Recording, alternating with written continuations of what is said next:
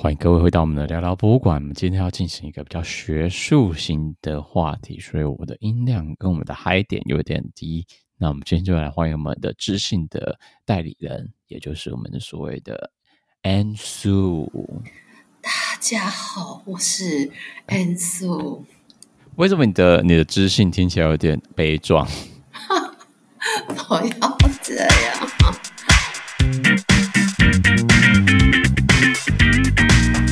还是你是走比较那种疗愈风格的，就是知性与疗愈并存的一个神秘代表。风格就就是平常的声音吗？平常声音就是疗愈性吗？你真的有你有被同朋朋友或者讲你是疗愈性的疗愈系的人吗？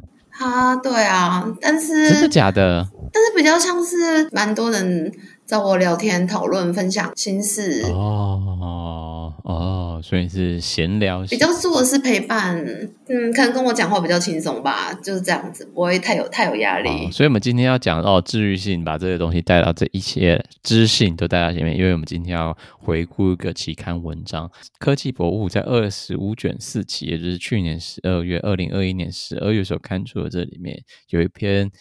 投稿的期刊文章，那提到了博物馆 Podcast 的相关研究，那我们就觉得这篇文章因为好奇心，就有自己以为自己会被研究，所以就起心动念的下载了它来看。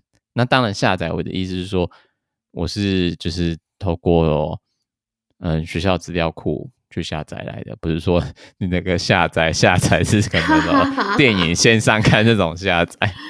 不会啦，你你看下载学术代表我非常的认真。各大的图书馆里面的电子自然电子资源库里面都可以进到一些嗯期刊文章的资料库里面来找到你想要的文章，这些都是各种不同的方法。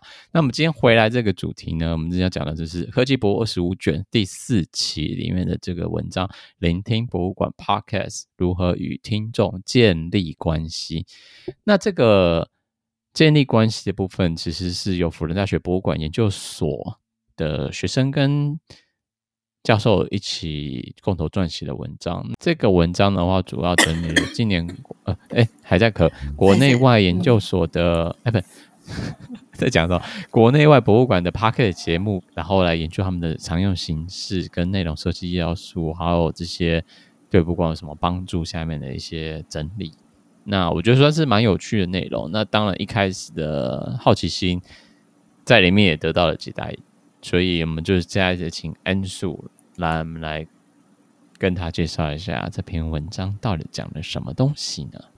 好，科技博物馆期刊二零二一年底刊出跟博物馆 Podcast 有关的文章。叶于君、梁卓尧、陈莹为辅仁大学博物馆所研究所学生。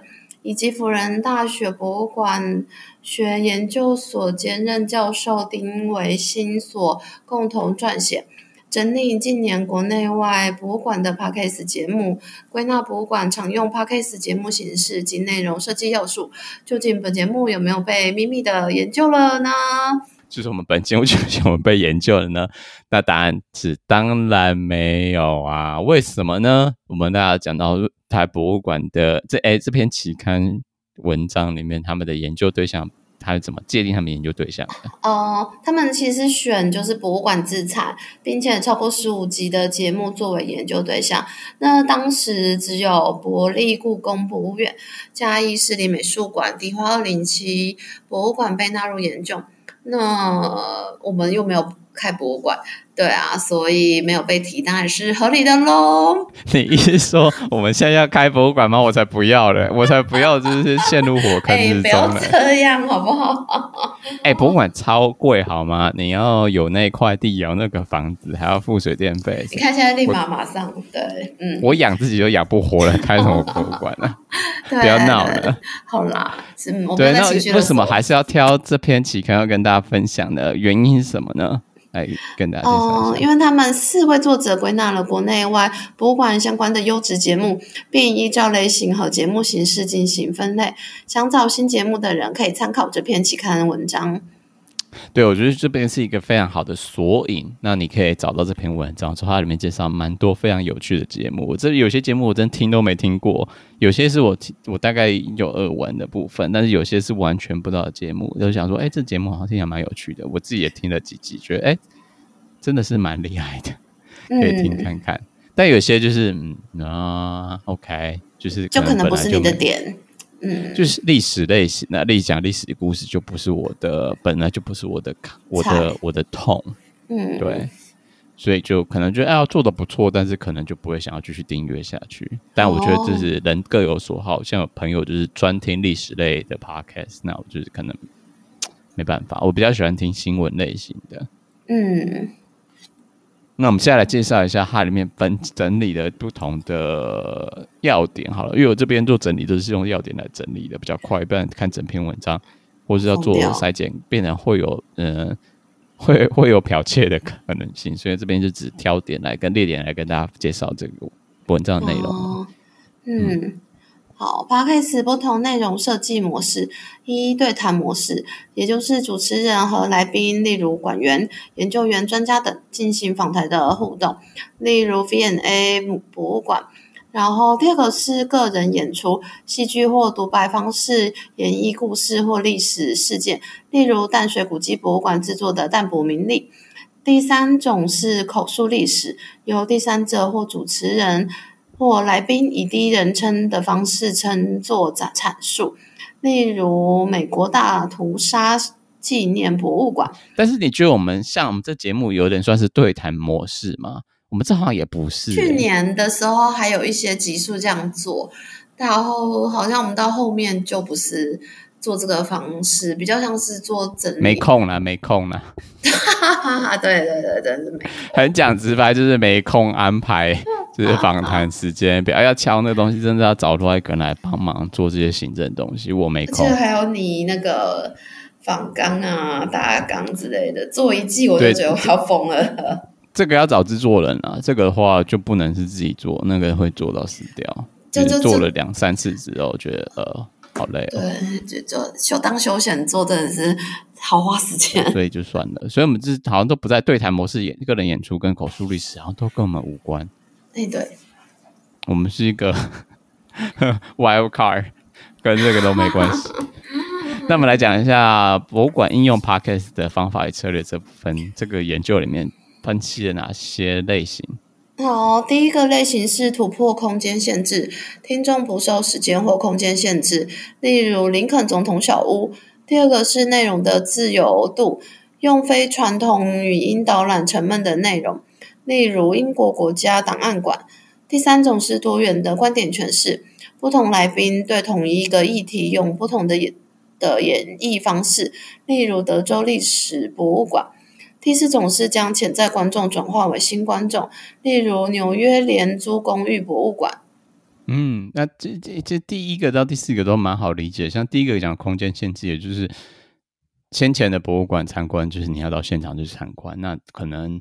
很久很久以前会有什么空中教室啊、函授之类，那你可能接受到。那现在是除了有影音平台以外，那 Podcast 一个你不出家门都可以看到博物馆内容的，或听到博物馆内容的媒介。所以第一个很好理解，第二个也很好理解，就是你想做什么就做什么。当然是以馆方自治的立场的话，还是有一定的局限的，也不是说 像讲屎尿话题也可以讲屎尿话题的，一定会被骂的。所以内容的自由度就是比一般的传统的形式要来得更自由，那都是比较级的东西。那第三个多元的观点诠释，也就是透过不同的讲者或不同来宾、不同的参访或不同的主持人，都有不同的观点，可以在对同一个事情做叙述。那第四个，也就是说，你可能单纯喜欢听 podcast，不等于所以会想去参观博物馆，但你可能听了这个 podcast 你就会想要去那个博物馆。就是一个起心动念的过程。那他讲的例子，那个纽约廉租公寓博物馆，他那个例子还蛮有趣。他等一下文章没有提到说，这个博物馆是一个每次预约都会爆满的博物馆。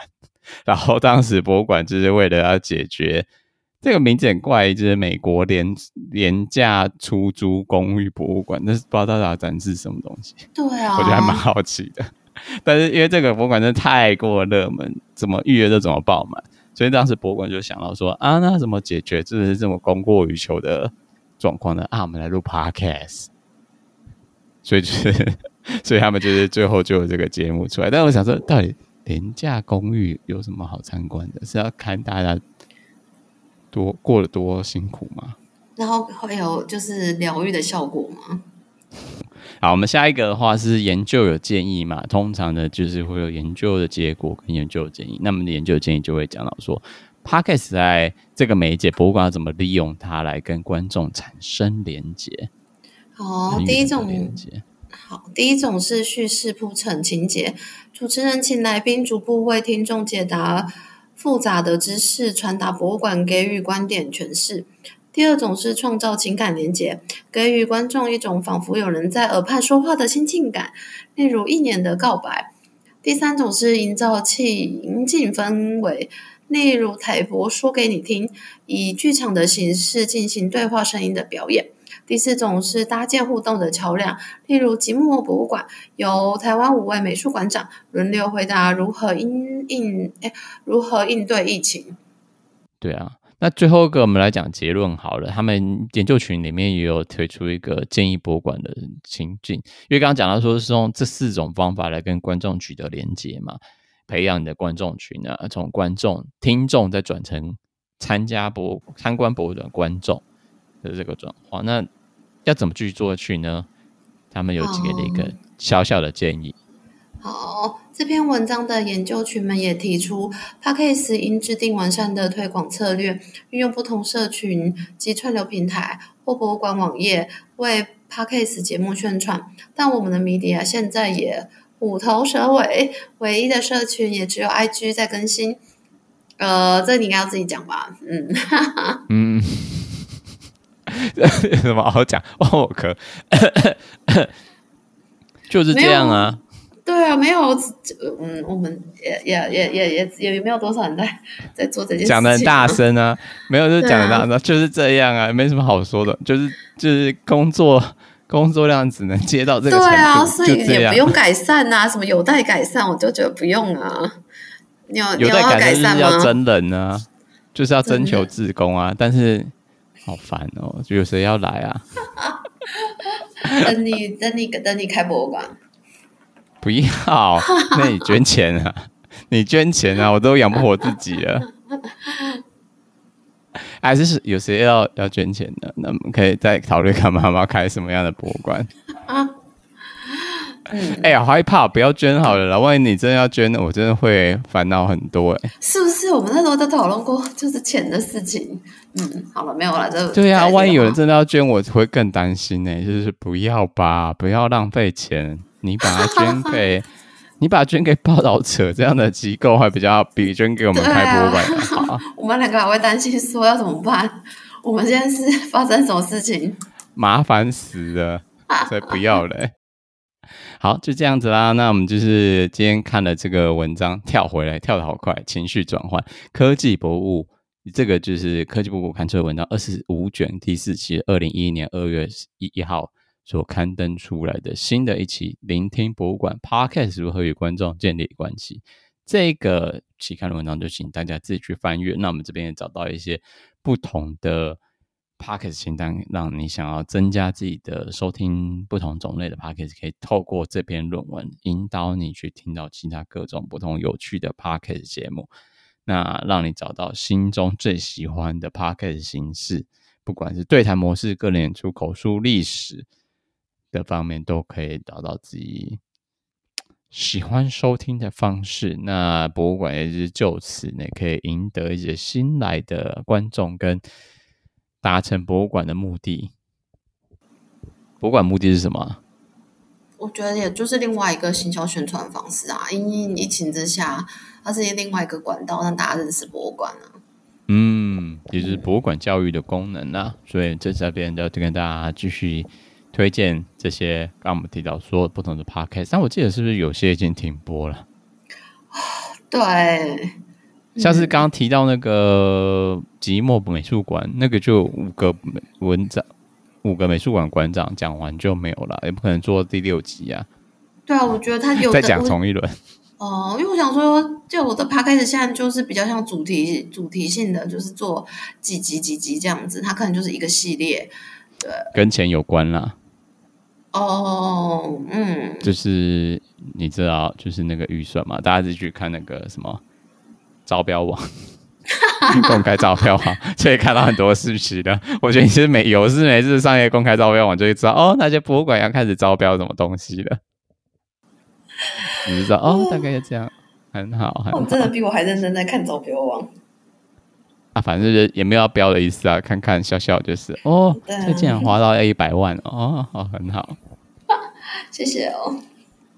就是觉得好有心哦，从预算一直加嘛，从七十万、八十万九加到九十万，才接近一百万，代表人家做的好啊！哎、欸，你就人家开始自己当老板了，不是吗？没有啊，没有这回事，我自己接案子。我觉得不错啊，自己接案子，那就在就自己开自己的路嘛，反正就是打工。对啊，对啊，就兼兼菜兼菜，只要不是自己开公司，就是打工仔。对对对，就是大家不吝。就是接受工作给我，嗯，那，大家有想到什么社区营造的案子啊，都可以找我们的 M。如果各位听众，等一下为什么 不是博物馆的案子，怎么没马上跑到地方创生去了？哦，那时候博物馆教育或者博物馆，嗯，与地方做社区营造的案子，都可以跟我们联系啊。或是 想到什么需要小帮手或者研究助理的朋友们，都可以跟我们的节目来进行联系，我们会帮你开创一个全新的局面。从 N 这边会有一个点线面的连接，帮你连接出一个团队出来帮我们做计划。我们这边都会 进行一个中介的服务，中介只收五趴的手续费。好，好可怕哦！这这集怎么歪掉了吧？从 Podcast 在做人力转接。到时候你不是不是在回那个听众讯息，就在回工商，有可能会被抱怨吧？我在想，而且有，我觉得自己可能最大的抱怨就是有爆音，因为我麦克风设定错，我现在才看到。哦，是哦，对，会有爆音，应该大家会抱怨是这件事情。好了，那么今天这期节目就在这边跟大家说再见啊！那如果有各种任何工作邀约跟需求的话，我不是说 Podcast 合作，欸、我是说 如果你有各种大小案子，是 Podcast 合作好不好？如果任何案子都可以找我们，不要再帮我增加几块资金。哦，也是啊。好了，反正我们就是有缘再见嘛。就是你知道这个，回到那句话。总有一天会在巷口读到你的。哎、欸，我记得以前有个很很老的一句话，什么青山什么之类的啊？哦，算了，不要不要不要理我，看那个好，就结结束吧。什么什么？哦，好，快点结束啊！拜拜再见，拜拜再见，拜拜。